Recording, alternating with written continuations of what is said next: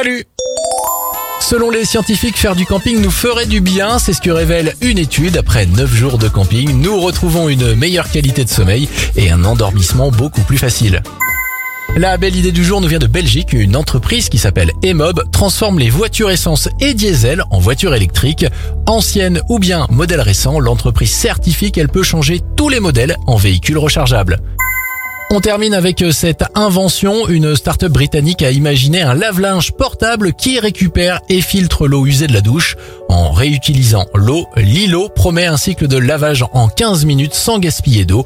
Une fabrication à grande échelle est même prévue pour 2023.